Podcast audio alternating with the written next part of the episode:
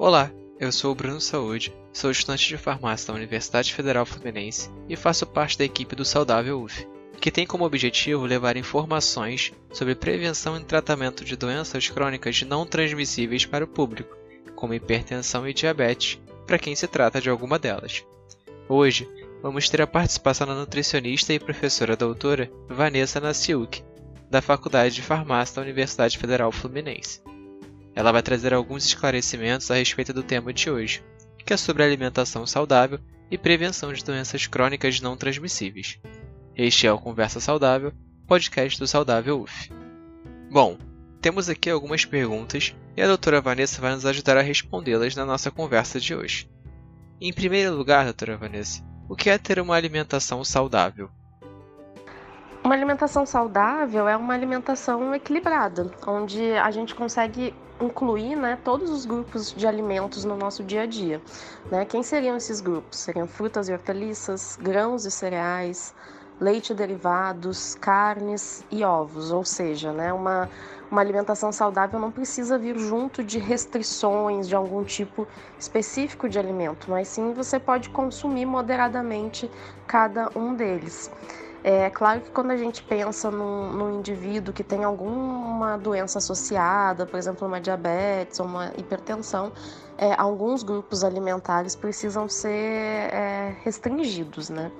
E também vale lembrar, né, que deve ser consumido dentro de uma alimentação saudável, né, com moderação, aqueles alimentos que são ricos em, em açúcar simples, né? Por exemplo, diferentes tipos de doces é, alimentos é, refinados, né, farinha branca, é, arroz branco e também aqueles alimentos que têm um teor de gordura vegetal hidrogenada elevado, né? Quem é essa gordura vegetal, né? Seriam os ácidos graxos trans que estão presentes nos alimentos industrializados e também alimentos com alto conteúdo de sal. E se a gente for parar para pensar, né, os principais alimentos que contêm esses ingredientes, né, açúcar, é, gordura trans e é, sal são os alimentos ultraprocessados, que são aqueles alimentos industrializados que, além de passarem por diferentes processos de, de produção, né, processos tecnológicos, eles também contêm diferentes aditivos que nem todos a gente é, conhece ainda o, o potencial efeito para a saúde ao, no consumo a longo prazo. Então, o que se recomenda assim para ter uma alimentação saudável, né, é o consumo do máximo possível de alimentos in natura, ou seja, de alimentos frescos, sem processamento, e tentar reduzir ao máximo o consumo de alimentos ultraprocessados.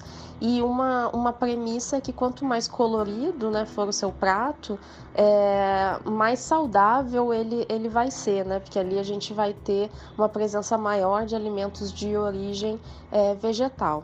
Lembrando que é, não, uma alimentação saudável não necessariamente está associada com uma restrição de alimentos de origem animal, né? Mas sim de uma redução desses, desses alimentos. Doutora Vanessa, existe aquela frase que é bem conhecida e que diz o seguinte: Você é o que você come. Mas afinal, qual é a relação entre alimentação e doenças crônicas não transmissíveis? E a partir de qual momento isso tomou uma maior relevância? Bom, essa frase, né, que você falou, você é o que você come, mostra é, como é importante, né, é, o papel da alimentação para a saúde do, do indivíduo. Essa, essa relação, ela sempre esteve presente, né, antes da década de 50, é, existia uma relação com a alimentação em relação à falta dela, à escassez dela, né, que era associada com alto índice de desnutrição da população. Então, a, a, a, é, a falta dessa alimentação é, trazia diferentes tipos de deficiências nutricionais relacionadas ao baixo consumo de nutrientes, principalmente vitaminas e minerais, né? Então, é, tinha é, muita deficiência em relação à vitamina C, que é o escorbuto, é, a diferentes vitaminas do, do complexo B, como pelagra e beriberi, é, osteomalácia, né, em relação a cálcio e vitamina D. No entanto, com o tempo, né, com o advento da indústria de alimentos crescendo cada vez mais, essa associação com da, da, da, alimentação com a saúde, ela foi para o lado oposto, né? Hoje em dia a gente tem uma associação da alimentação causando um excesso de peso é, chegando até níveis de obesidade na população, que hoje, hoje em dia é considerado uma, uma pandemia mundial, né, em relação ao nível de obesos que a gente tem na população é, mundial. E o importante é que esse excesso de peso, é, seja em grau de apenas um excesso de peso ou já num nível de, de obesidade, é, eles estão associados com o aumento do risco de outras doenças crônicas não transmissíveis, como doenças cardiovasculares, é, é, é, hipertensão, diabetes, é, diferentes doenças é, neurodegenerativas e, e, câncer, né? Então, hoje em dia tem-se a preocupação é, com alto consumo de, de alimentos com elevada densidade calórica, né? Que são aqueles, como eu falei anteriormente, né? Ricos em açúcar, gordura e sal, em sua maioria os alimentos ultraprocessados, né? É, vale lembrar que é, existe o contraponto, né? Ao mesmo tempo que o consumo desses alimentos é, podem trazer um efeito negativo, uma, uma alimentação né, proveniente de, de alimentos é, frescos, né, com, com baixo teor de, de, de, processamento, né, baixo nível de processamento, eles têm ali sua qualidade nutricional original preservada e, e com isso tem os, os nutrientes né, que podem vir a contribuir de forma positiva para prevenir a incidência dessas doenças, né? Esses nutrientes, por exemplo, é, além de vitaminas e minerais, né? A gente tem os compostos bioativos, que são diferentes compostos é, presentes em pequena quantidade nos alimentos, mas que eles têm ação antioxidante, têm ação imunológica, é, têm ação quimiopreventiva, que podem é, agir como uma ação primária né, em relação à prevenção das, das doenças crônicas, evitando chegar à, necessidade de, um, de uma terapia medicamentosa. A gente consegue perceber então que a alimentação é um fator muito importante para a prevenção de doenças. Mas como podemos ter uma alimentação saudável no nosso dia a dia? Hoje em dia é um desafio é, o indivíduo seguir uma alimentação saudável, principalmente por causa do nosso estilo de vida, né? Que é um estilo de vida mais corrido, que exige respostas mais rápidas, então a gente tem pouco tempo para para é, se alimentar, né? A gente tem pouco tempo para preparar os alimentos e com isso é, gente, a, as pessoas acabam procurando alternativas rápidas e mais uma vez se enquadra nesse contexto, né? Os alimentos ultraprocessados, por exemplo, uma lasanha congelada, um miojo, eles são de, de fácil preparo, né? Então é, acho que a primeira alternativa para tentar transformar a sua alimentação mais saudável possível é restringir esse tipo de, de alimento, buscando sempre por opções que utilizam é, alimentos mais naturais, né? É, e com isso a gente precisa ter um planejamento diário, né? Eu acho que aí tem um outro grande desafio, né? Para ter uma alimentação saudável, as pessoas precisam se planejar, porque elas precisam é, separar um tempo para preparar a sua alimentação, é, para pensar nas receitas que vão ser elaboradas. Ou hoje em dia, por exemplo, né, tem a tendência de é, voltou, né, a tendência de você levar marmita para o seu trabalho, para a sua faculdade, né? Então você precisa de um tempo para preparar essa marmita que vai ter ali uma alimentação mais caseira, com, com menos adição de sal, é, usando mais tempero natural. É, então, exige um certo planejamento. E eu acho que o mais importante também para conseguir é, ter uma alimentação saudável é estar aberto a novos sabores. Né? Estar, estar abertos a, a, a um sabor mais amargo, um sabor mais ácido, é, um sabor mais cítrico, que são os sabores diferentes daqueles alimentos ultraprocessados que a gente conhece, né? Que é onde predomina o sal, a gordura e o açúcar.